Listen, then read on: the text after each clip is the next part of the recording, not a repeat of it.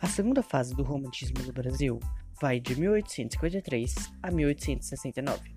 Denominada ultrarromântica ou a geração do mal do século, os principais temas são morte, amor, não correspondido, tédio, insatisfação, pessimismo. No Brasil, ela se inicia através da publicação da obra Poesia de Álvares de Azevedo, 1853.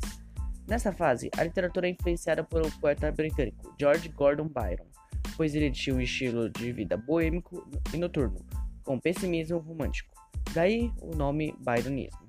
Características: profundo positivismo, sentimentalismo exagerado, pessimismo e melancolia, egocentrismo e individualismo, fuga da realidade, escapismo e saudosismo. Os principais autores são Manuel Antônio Álvares de Azevedo, com Noite na Taverna, Casemiro José Marques de Abreu, com Meus Oito Anos, Luiz Nicolau Fagundes Varela, com Vozes da América, Luiz José Junqueira Freire, com Inspirações do Holocausto, e por fim, Pedro Luizense de Bittencourt, com Últimas Páginas.